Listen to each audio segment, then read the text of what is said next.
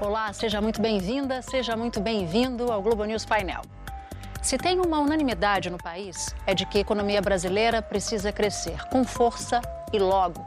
O problema é como alcançar essa meta. Na semana que passou, o governo Bolsonaro enviou uma ampla lista de reformas ao Congresso na esperança de desatar esse nó. São propostas viáveis, capazes de destravar o crescimento? Quais os obstáculos políticos para essa aprovação? Perguntas que estão sobre a mesa do painel para José Roberto Mendonça de Barros, sócio da consultoria MB Associados, Nelson Marconi, professor e coordenador do Fórum de Economia da Fundação Getúlio Vargas, e participa também do programa Marcos Lisboa, economista e presidente do INSPER.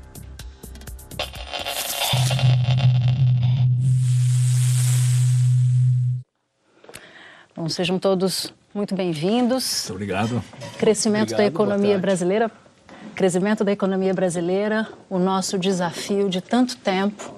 E a grande dúvida, já que a gente teve alguma reação em 2019, espera-se uma reação maior no ano que vem, é se esse crescimento, Zé Roberto, é sustentado.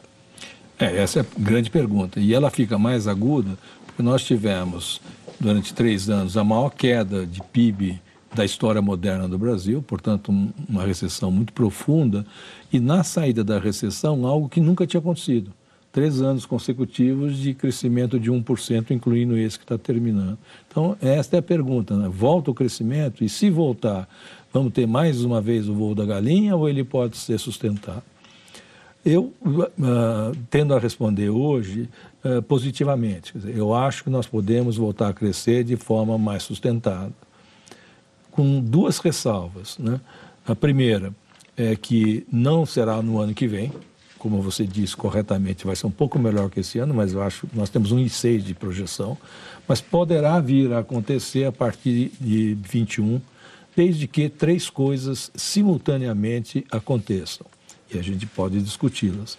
A primeira é uma melhora mínima na área fiscal que possa se traduzir, do ponto de vista operacional para os agentes, num início de queda mesmo da relação dívida pública sobre PIB, que está contida um pouco na boca do caixa, mas que ainda não tem sinal de queda. Com os bloqueios orçamentários. Com os bloqueios. Com aquele... Então, eh, e para isso, eu acho que precisa de duas coisas. Uma já aconteceu, é a reforma da Previdência, embora não seja tão grande quanto se imaginava, mas já é o início disso.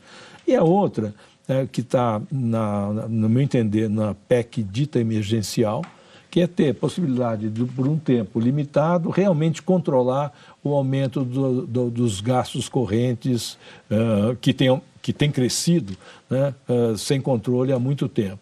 Se essas duas coisas acontecerem, eu acho que sob certas condições pode acontecer, a relação dívida-PIB começa a mostrar, mesmo sem crescer muito, começa a mostrar uma queda, o que permite melhorar as expectativas, que o Banco Central continue a baixar os juros e que o mercado de crédito continue a subir. Esse é o primeiro. O segundo é que uh, o investimento em infraestrutura uh, resultante de concessões comece a aumentar a partir do ano que vem. É possível? Eu acho que é possível, não é o ideal.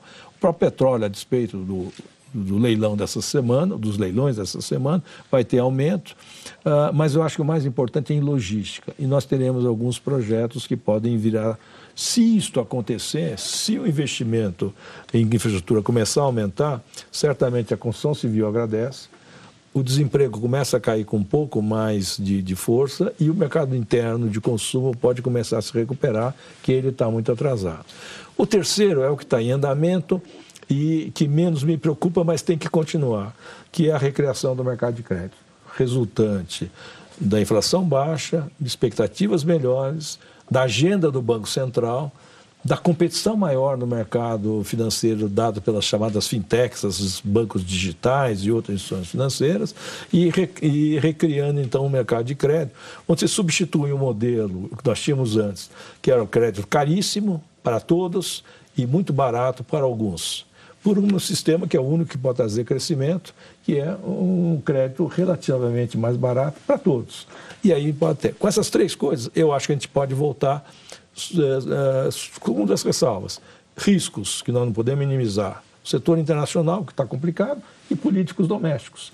um conflito político doméstico maior atrasa tudo isso. Então, pode, eu acho que nós temos chance, mas não está garantido e é desculpe de falar mais do que, mas para poder botar a bola para rodar aqui. Não, está ótimo. Marcos, são três Cs, redação, é, queda da relação dívida-PIB, investimento no setor produtivo, industrial, infraestrutura e Selic baixa que movimenta mercado de crédito. Dois riscos, instabilidade política e crise lá fora, retração da economia mundial.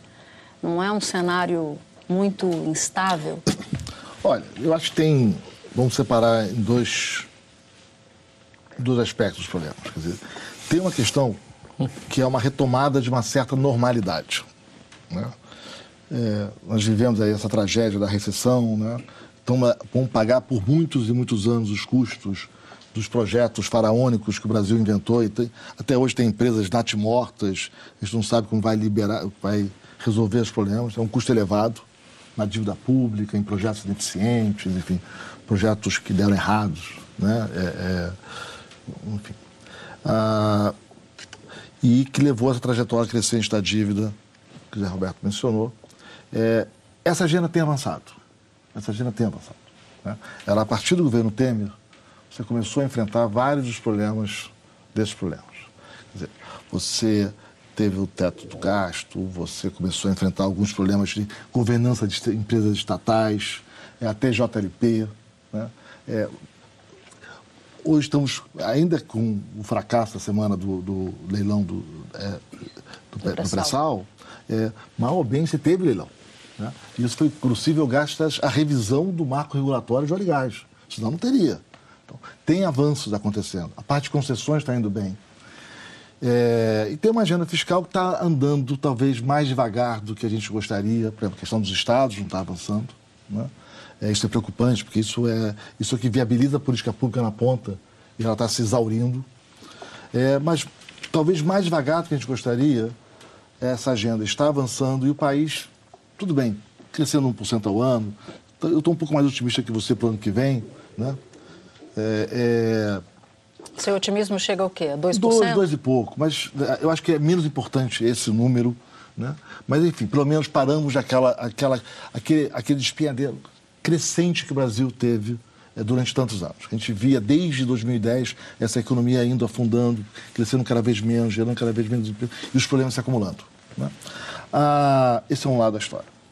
O outro lado é o Brasil tem um problema histórico de baixo crescimento. É um problema estrutural de baixo crescimento. É quase um karma, né? É, o Brasil cresce pouco desde os anos 80. Né?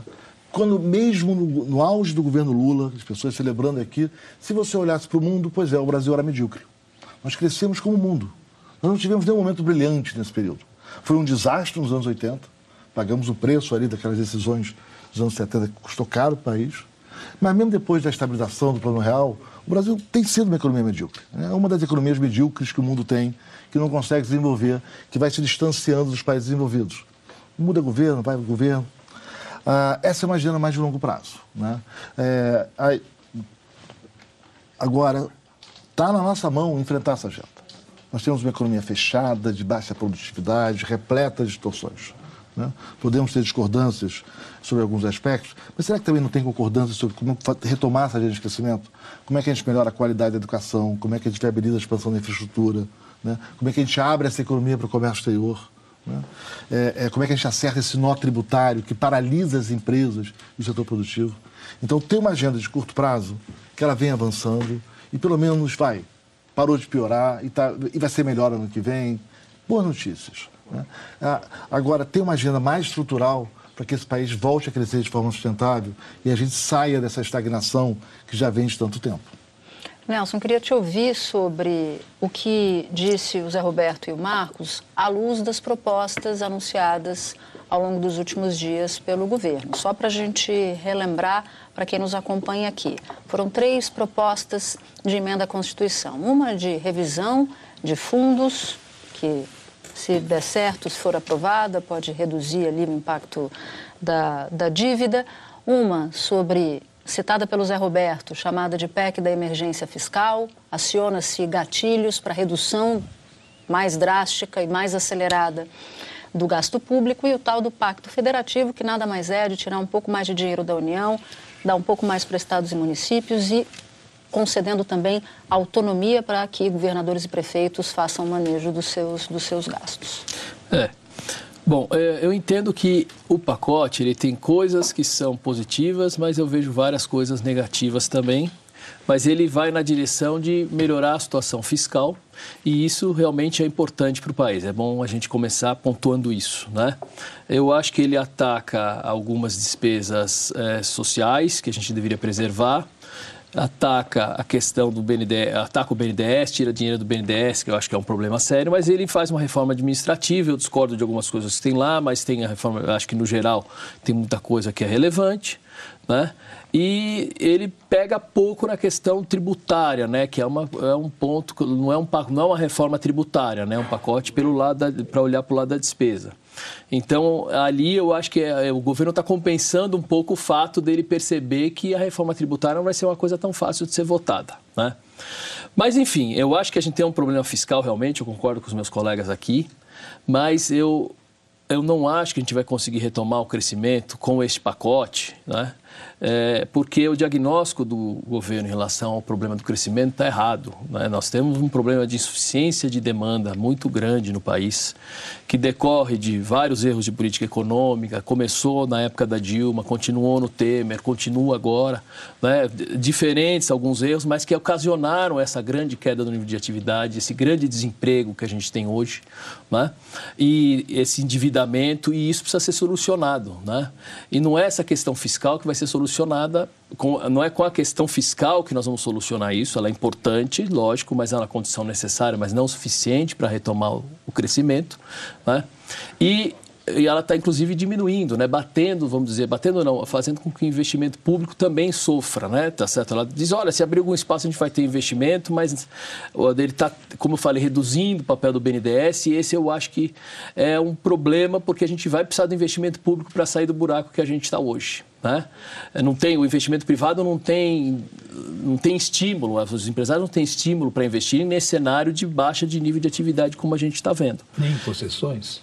Concessões, sim, privado. mas o concessão, a concessão não é suficiente para para a gente poder ter a retomada, né? Porque você tem concessão em áreas específicas, tal, né? Mas tem muito mais que o governo pode fazer. O volume de recursos que o governo pode ter, por exemplo, se ele, se ele, se ele reduz, aí, vamos dizer, em 10%, que sejam 15% dos incentivos fiscais que ele hoje dá, né? chegar na casa dos 50 bi, ele poderia alocar isso em investimento. E aí você complementa com as concessões. E é isso que acho que vai levar a economia a retomar. O, o tá fiscal dizendo... é importante, mas não é condição suficiente para retomar o crescimento. O que você tá, pelo que eu estou entendendo, o que você está dizendo, está faltando estaria faltando um pouco mais de equilíbrio. Faz medida do lado fiscal, mas também precisa Exato. que o Estado entre. Isso. Mas tem uma ideia que é contrária a essa, Zé Roberto, que é a seguinte: você, o Estado não dá mais conta, não tem dinheiro para dar conta desse estímulo, Nelson, a que, a que você se refere, e que o setor privado entra. Aí tem sempre o outro lado, o economista do outro lado que diz o seguinte: não, o setor privado, acho que o Nelson até vai um pouco nessa linha. O setor privado não tem tanto apetite assim para ocupar recurso. e nem recurso para chegar no lugar do setor público, eu, que não é que, esse. O que o Nelson está tá, tá refletindo, e se for isso ele ter correto, é que na indústria não vai ter investimento novo porque tem uma bruta capacidade ociosa generalizada. Isso, Por isso que tem que ser na infraestrutura, que é onde nós temos uma, uma escassez absoluta. Eu acho, primeiro, que tem recursos locais e externos suficientes para fazer um movimento grande. Né?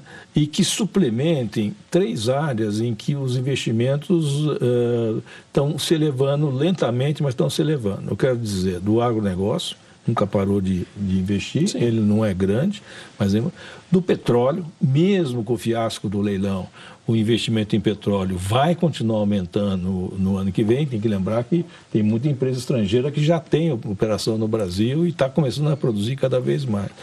E várias áreas de energia elétrica. Né? Se, como eu mencionei, se entrar em investimento em infraestrutura, em, em logística, especialmente em estradas, isso, né? isto movimenta muito e é o começo. Veja, o que eu observei na minha primeira observação está dizendo o seguinte: não é, é, é a ração mínima para começar a andar com mais consistência. Nós temos uma década de reformas necessárias. Né? Então, eu, eu acho que tem o suficiente para esse início de investimento. E o terceiro lugar, por isso que eu coloquei como terceiro item o crédito. Porque o crédito, se começa a crescer a custos mais decentes, faz com que a atividade corrente que está aí andando, a demanda, Ajuda. ela comece a subir e subir uhum. muito. E nós, isso não é uma coisa teórica que pode vir a acontecer. Já existem coisas acontecendo no mercado financeiro, no mercado de crédito, na direção de ampliar, democratizar e baratear, que são é, muito importantes. O, os, os, mercados chamados de adquirência dessas máquinas que recebem cartão de, de débito e de crédito, aconteceu ali em ano, nos últimos dez meses uma verdadeira revolução. Nós tínhamos um duopólio, duas, duas empresas, propriedade de três grandes bancos que dominavam tudo e era caríssimo. A entrada de inovações tecnológicas e empresas inovadoras mudou isso da seguinte forma: vou dar apenas um exemplo. Você pegar qualquer comerciante comum, você recebia com cartão de crédito na maquininha, né, isso custava o aluguel da máquina, que não era pequeno, custava 4% de custo por operação e se precisasse antecipar o dinheiro custava 6%. 10% para receber uma, o, o, cartão de crédito. Entrou com competição, o que, que acabou acontecendo? Em seis meses, a máquina passou a ser gratuita, o que era 4% de custo inicial passou a 1,5%, e as empresas começaram a devolver o dinheiro em D mais dois, dois dias depois que você fez a venda. Isso libera uma montanha de capital de giro. E eu não sei se uh, a, uh, essa inflação ao consumidor muito baixa não tem um pedacinho do efeito dessa redução do custo de comercialização do varejo em geral. É só uma amostra de como isso negócio aqui é poderoso de acontecer.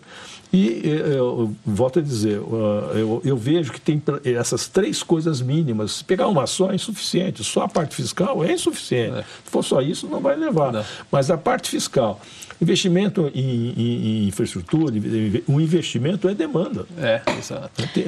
É, essa, Marcos, eu queria te ouvir sobre isso, até porque ouvi, ouvi de, um, de um político essa semana sobre o capitalismo à brasileira. Então você tem um mega leilão do pré-sal, numa área do pré-sal, em que o Estado vende para uma estatal e diz que essa operação é um sucesso e corre para o abraço. À luz disso tudo, você que é um crítico constante da economia fechada brasileira, queria te ouvir sobre isso, porque me pareceu, me pareceu um insight interessante essa semana. Ver se a gente, né, vamos pegar Junta os pontos, tudo. é, juntar. Dizer, primeiro, eu acho que o fiscal é fundamental para sair do desastre, e foi fundamental. Eu acho que ele não pode reconhecer, é, é, deixar de reconhecer o mérito do anterior que inverteu a curva. Né? E acho que esse fechamento da curva de juros, né? essa baixa custo de juros que o Brasil vive, a baixa inflação, quer dizer, essa virada do jogo, muito mérito, né? e acho que a política fiscal e essa agenda que está andando, que está longe de terminar. Está longe, longe. Os gastos obrigatórios continuam crescendo, tem um problema sério, mas está mudando. Nós estamos no meio de uma jornada muito longa para enfrentar o problema fiscal, que, enfim, a questão é, folha de pagamentos, né? é salário.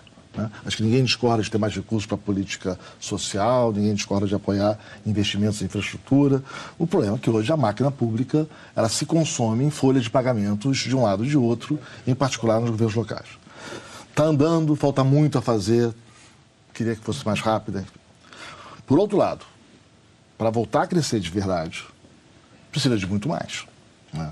Eu acho que o caso, é, houve a mudança, é, saímos daquele desastre, daquele modelo é, é, é, de óleo e gás que foi criado na última década, saímos. Mas a gente não tem agência reguladora estabelecida, né? os contratos são complicados, a Petrobras tem, obviamente, uma vantagem imensa em relação a todas as demais empresas. Que causa distorções. Então, se a Petrobras, é, se ela quer, ela ganha. Se ela perde, quem ganhou vai falar assim, ué, por que, que a Petrobras perdeu? Tem alguma coisa aqui que eu não sei. Você tem então, sem agência, falamos de investimentos públicos. Okay? É levantamento recente é, é, é do TCU. Das obras paradas, são milhares, né? é, a maior metade delas é por falha de projeto técnico. Errou-se ao fazer o projeto. 10% é problema no contrato mal feito. Falta de dinheiro, 10%. Eles não sabem fazer contrato, eles não sabem fazer projeto. O que foi a transposição do Vale de São Francisco? Até hoje está aquela obra, sei lá o que é. virou. Quer dizer, tem uma incompetência hoje. Nós, temos, nós perdemos a capacidade, há muito tempo, né, de agora, de fazer projetos executivos do governo federal. Senão você não tem agência reguladora, você não tem segurança jurídica, você não tem regras estáveis. O que está acontecendo no Rio de Janeiro? Quem é, quem é que vai querer investir? Né? quando vai tirar a catraca daqui, rompe ali, o modelo, o seu modelo de gás é para cá. Ué, quer dizer, intervenção no setor elétrico. O Brasil tem uma agenda para voltar a crescer, de criar segurança jurídica, marco regulatório, separar o que é governo, o que é Estado, fortalecer agências, contratos que sejam críveis. Agora, vamos combinar, nós machucamos e muito a nossa reputação como país nessa última década com todas as intervenções atrapalhadas. Chegamos ao cúmulo de apresentar contas públicas distantes da verdade, né? com critérios estratosféricos para maquiar o que estava acontecendo. E deixa eu só fazer um parênteses na direção que você está falando. Eu acho uma coisa que, é, que é importante é, ter em conta, que reforma, de qualquer tipo que ela seja, é, de, ainda que bem feita, ela leva tempo para maturar tempo é fator de produção nisso. Eu quero dar um exemplo da reforma trabalhista. Um negócio que foi discutido no Congresso, que foi feito, né, que está já produzindo alguns resultados, mas que ainda está sob júdice, porque nós temos uma tendência, não sei se em outros países é igual, mas aqui com certeza é, é vota qualquer coisa mais relevante, tem a discussão judicial. Até ser viabilizada pela justiça leva 5 a 10 anos. Então, tem que dar tempo, e por isso que a gente tem dificuldade de sair do buraco. Deixa eu pegar o ponto mas... do Zé. Deixa eu, não, é, é, só pegar o ponto do Zé, só para completar o ponto e pegar o ponto do seu ponto. Eu respondo vocês dois. Tá, mas o... Então, tá. Não, só para completar o ponto aqui do Zé, que é a questão do crédito. É segurança jurídica, você falou. Eles não sabem se a lei vale ou não vale. Para dar a questão do crédito, você falou que eu concordo com você. Olha o que, que nós fizemos com a nossa jurisprudência no mercado de crédito. Dá um exemplo. Leasing. Leasing era um mercado que movimentava 110 bilhões de reais há 10 anos. Um juros relativamente barato para o brasileiro, 110 bilhões. Aí começa municípios com ações oportunistas para cobrar o ISS, onde o carro é comprado, não onde o leasing é concedido. Aí a Receita Federal inventa discussão sobre PIS COFINS. Aí, contribui, aí quem tomou emprestado pagou metade da dívida, mas para de pagar e fala, o carro é mais meu do que de quem me vendeu, porque eu paguei já mais da metade. E aí começa. Esse mercado, que era 110 bilhões de reais, caiu para 10 bilhões de reais. Então, isso aconteceu de forma generalizada no mercado de crédito. Então, tem uma, tem uma reconstrução do ambiente institucional para que o país possa voltar a crescer. Tá, mas é, veja bem, eu entendo que todas essas reformas que vocês estão falando são importantes. Eu discordo da questão da trabalhista. Eu acho que a trabalhista, na verdade, está precarizando a relação de trabalho. Tem algumas flexibilizações que eu acho que são importantes. Não é manter a CLT como era antes mas a gente teve uma precarização das relações de trabalho, tanto é que hoje o que você tem é contrato de uma, duas horas, três horas, um dia, tal, etc. Em situações que não deveria ser. Mas, enfim. É, mas as reformas são importantes sempre, mas elas não são, como eu digo, suficientes para o crescimento. Quando eu falei do investimento, eu estava falando que você falar ah, não tem recurso. Tudo bem, eu falei para você, vamos ter uma fonte para o investimento. Vamos reduzir os incentivos fiscais.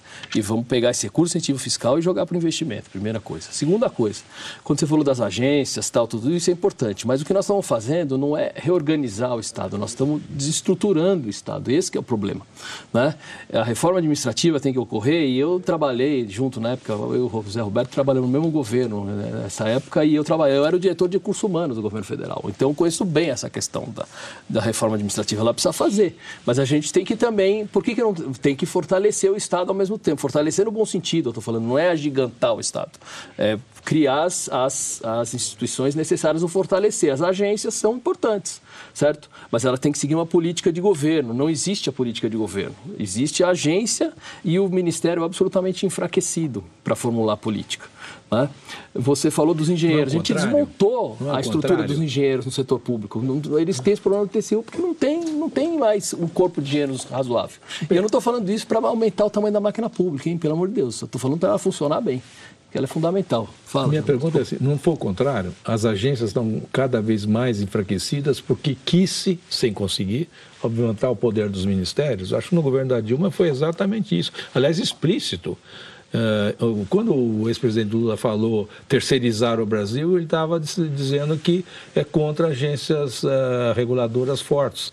E o que se tentou no governo, especialmente da Dilma, foi enfraquecer as agências, inclusive com estrangulamento financeiro. Várias delas ficaram sem recursos para comprar água, né, para tentar fortalecer o ministério. Ora, as duas aí, coisas aconteceram, né? Aí aconteceu o pior dos mundos. Enfraqueceu, o ministério continuou fraco, fraco e enfraqueceu a agência, agência e nós e estamos cada concordando. vez pior. Estamos concordando nisso. Eu queria falar um pouco mais dessa reputação machucada do Brasil. É muito difícil recuperar essa, esse tempo perdido, esse, esses mais de, de 10 anos. Marcos, você acha que o governo está no caminho certo ou precisa fazer correções de rota em termos de, de reputação? E quando eu falo governo, não falo do governo só como um ente único, o governo e as suas relações também com o Congresso uhum. Nacional. Eu acho que esse é um tema mais geral do que o governo. Eu acho que esse, essa tragédia brasileira, essa, essa dificuldade do Brasil, é uma dificuldade da sociedade. Né? No fundo, as lideranças, que muitas que hoje apoiam o governo, apoiaram a política econômica do governo Dilma. Celebraram a intervenção no setor elétrico. Estavam cavando o seu próprio buraco, o buraco do país, nesse caso. Né? Quer dizer, acho que tem uma discussão da sociedade. A sociedade acho que não tem clareza sobre isso. Nós queremos ter agências reguladoras fortes. Nós vamos começar uma agenda para combater o oportunismo no mercado de crédito. A gente quer ter o um mercado de crédito arrumado, tem que saber que a garantia dada numa operação de crédito tem que valer. Você não pode querer ter o um mercado de crédito arrumado, juros baratos, e aí tem uma dificuldade, eu não quero pagar, eu não quero devolver a máquina que eu comprei, porque eu preciso dela para trabalhar. É, é, eu, eu, comprei um apartamento na planta, ele está quase pronto, é, eu, o preço do imóvel caiu, eu quero vender. E o preço do imóvel caiu, não, eu vou devolver para quem me vendeu. É, é, é, tem, um, tem algo que vai muito além do governo. Quer dizer, nós, infelizmente, temos uma tradição oportunista na nossa sociedade, é meio espertalhona. Né? Eu quero a coisa fácil. Né? É, eu, eu peguei o um empréstimo, eu estou com dificuldades, eu não quero pagar, eu não quero ser penalizado. Né? É, eu quero ser demitido para receber o FGTS. Né? É, eu tenho uma dificuldade de competir com alguém estrangeiro, por favor, me dá uma isenção, uma subvenção, uma proteção. Lá. Posso e dar um exemplo que completa essa direção? Lei de recuperação judicial. Ela já fez 10 anos, mais de 10 anos. Ela foi feita com a melhor das intenções, equivale ao Chapter 11 americano. Né? Criou-se essa lei.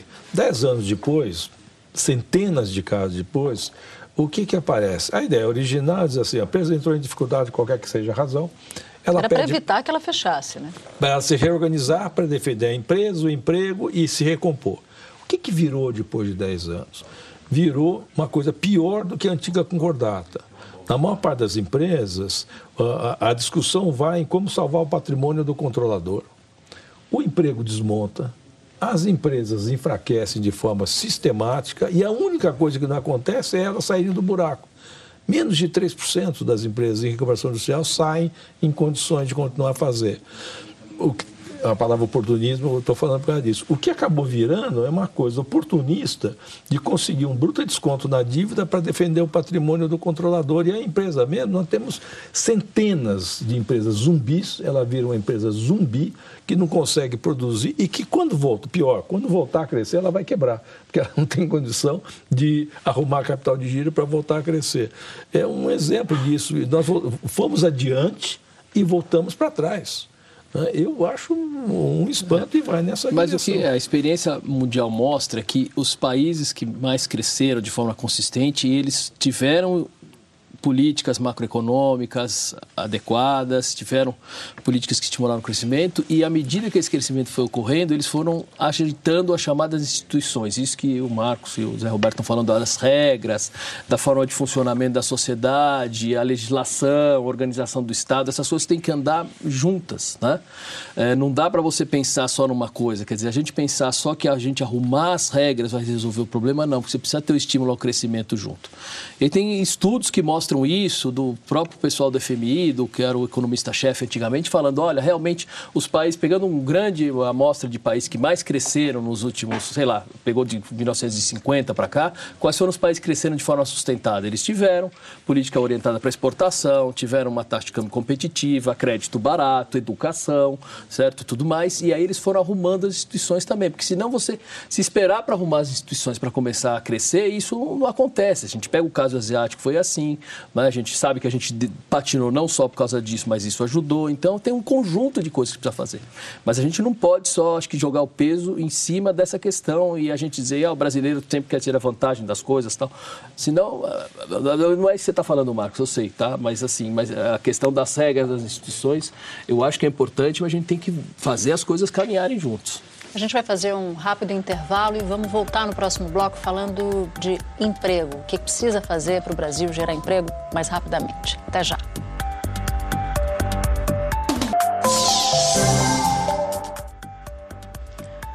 Globo News Painel está de volta e a gente no primeiro bloco fez a passagem de um bloco para outro falando de emprego. Queria te ouvir, Marcos. Olha, acho que é o grande desafio. Né? Como é que o país retoma uma agenda de crescimento e geração é, é, de emprego? Né? Ah, acho que tem um relativo, alguns pontos de consenso aqui na discussão né, da importância de ter as contas públicas mais equilibradas, tem a preocupação imensa com a política social, com esse Estado que se consome em folhas de pagamentos e falta dinheiro para a saúde, é, para a educação. E eu tenho a preocupação, porque grande, uma parte importante da agenda de retomada de crescimento é abrir um pouco mais a economia. É retirar essas proteções artificiais né, é, é, que foram criadas nas últimas, na última década ou mais, né, que protegeram empresas e setores ineficientes. Né que a literatura vai chamar, chama de má alocação de capital. Você acabou botando muito dinheiro, recursos, gente em atividades que se, em lugar errado. Estaleiros, né? Fizemos uma política imensa de estaleiros. Terceira vez que o Brasil faz, dá errado. É, né? Terceira vez. É, proteção para setor de óleo e gás. O raio cai no mesmo lugar Não, três vezes aqui. Setor de óleo e gás. Né? E tentar fazer fábricas eficientes é, sem escala. Né? É, e a transição para abrir esta economia, para voltar a uma normalidade, para ter um, um crescimento maior, ela tem custos. Um dos desastres dessa política de concessão de benefícios e proteções é que você cria grupos de interesse. Né? A Zona Franca de Manaus não existia Manaus com 2 milhões de pessoas. Aquilo é o resultado de uma política pública que não deu certo. Né? Que, e agora como é que você faz? Era para se tornar autossuficiente, não conseguiu. Já foi renovado e renovado e não consegue parar de pé. Né? Você criou indústrias em lugares em que ela não vale a pena. Você tentou produzir em escalas de produção que são inviáveis. Fazer estaleiros quando não sabe fazer estaleiro. E não consegue fazer, não tem escala. O problema é, e agora, como é que você desarma? Por exemplo, você quer abrir a, a economia para bens de capital e bens de informática. Né? Isso permitiria que as nossas empresas, as nossas indústrias tivessem acesso a máquinas, equipamentos mais baratos, mais modernos, mais eficientes, que aumentaria a sua produtividade. Né? Você vai tentar abrir, o setor de bens de capital fala, não, não que eu não aguento a competição. Não pode abrir. Eu quero abrir ah, o mercado de, é, é, de óleo e gás, as dificuldades que é. Né? É, então, nós temos é, a reforma tributária. Onde é que ela parou? Ué, setor de escola fala, não quero, eu, eu acho que vou pagar mais imposto. Nem estudaram o assunto. Eu acho que vou pagar mais imposto. O setor imobiliário fala, eu acho que vou pagar mais imposto.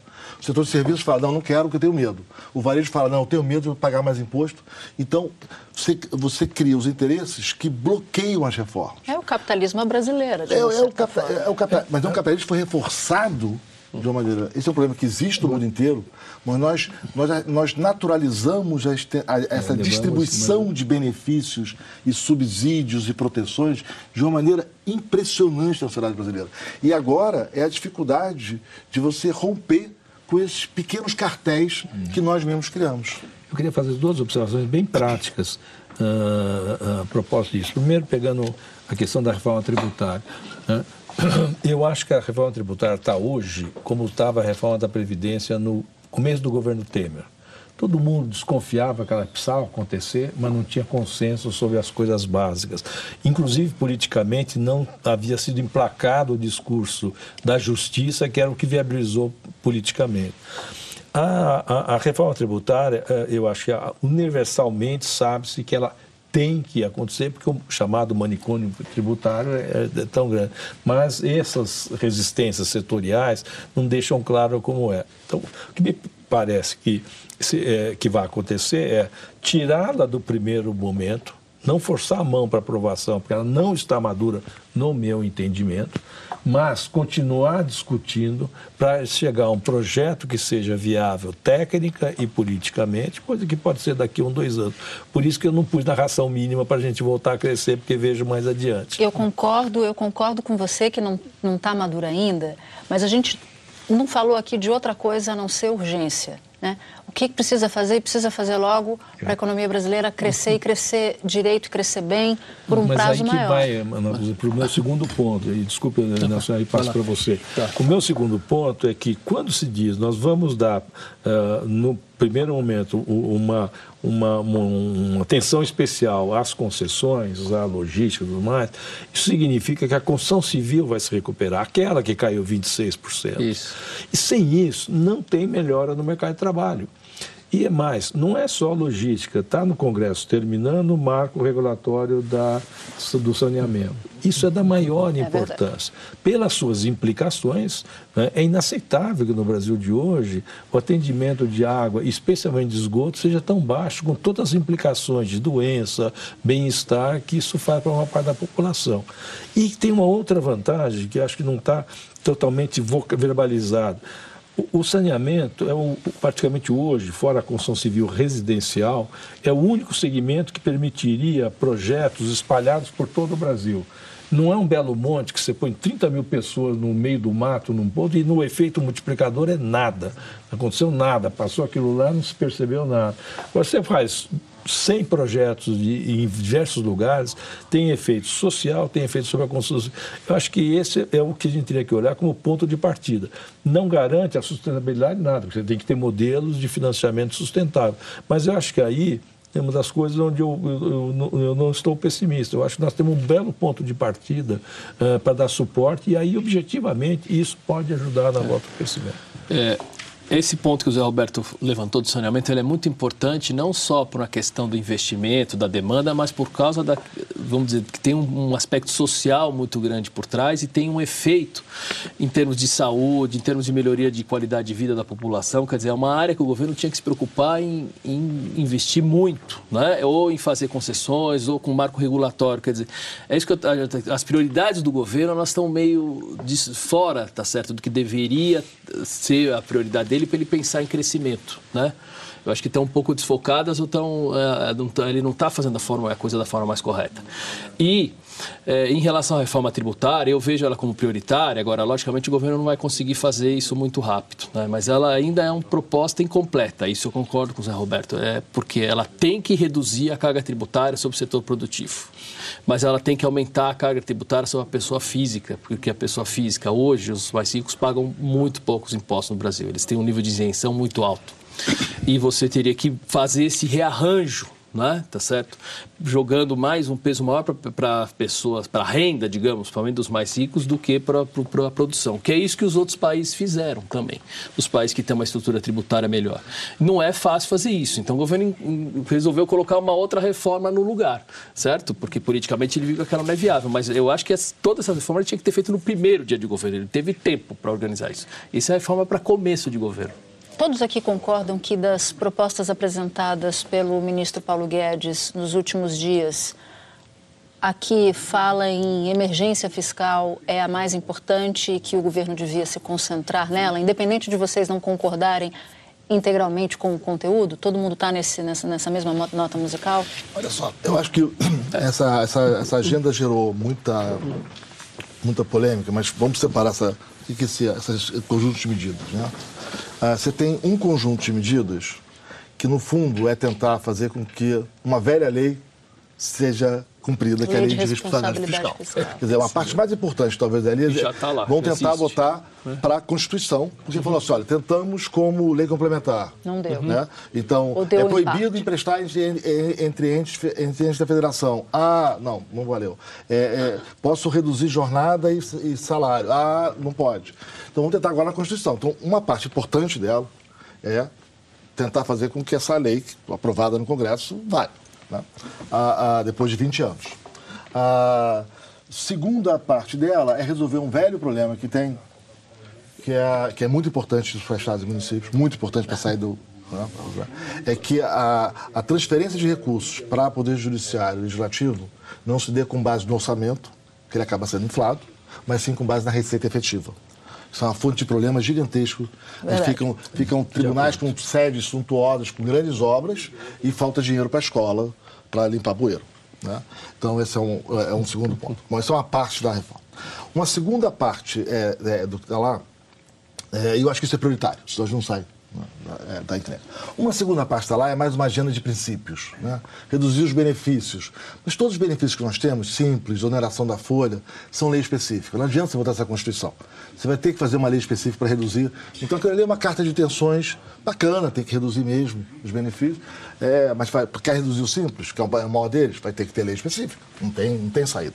Né? Então, essa parte não é tão eficaz. E tem a, a tem vem, alguns outros detalhes, né? mas tem também a parte é, de um ajuste para os próximos dois anos. Para evitar que a dívida, como disse o Roberto, continue a crescer e que a gente tenha mais problemas e gere mais insegurança é, no país. Aí eu acho que o governo foi tímido.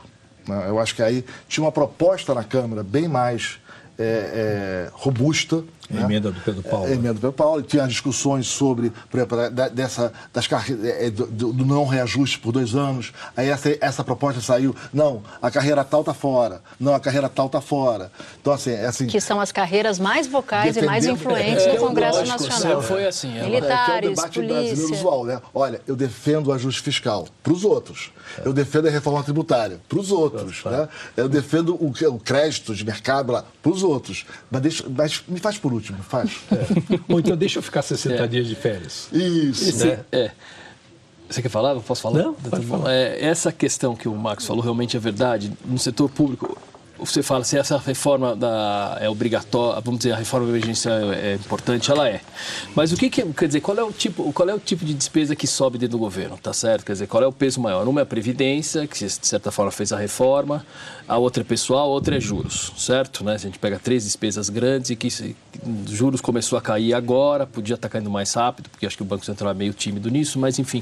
Mas eh, tem a questão de pessoal que realmente é uma questão. E acho que é mais importante, ela é importante no governo federal, ela é mais importante ainda nos estados, porque os estados têm uhum. muito, de qualquer forma, eles precisam ter muita gente, porque educação, saúde, segurança, limpeza, tá certo? Não tem como, né? Tá certo? Você vai ter muita gente, mas você precisa ter uma racionalidade nisso, esse é o problema, né? No caso do governo federal, você tem eh, alguns nichos realmente que eles é isso que você estava falando, ah, essa carreira vai ficar fora, tal. Como é que você vai fazer um negócio desse, deixar a carreira fora, tal, etc. Certo? Você precisa fazer uma série de coisas. Eu acho que colocar estabilidade diferente, olha, para a carreira, tal, eu, a estabilidade que eu quero dizer, anos de estabilidade, é uma ideia que não, não, não, tem lógica. Mas você colocar regimes diferentes de trabalho é importante. Carreiras têm que ter estabilidade, outras não.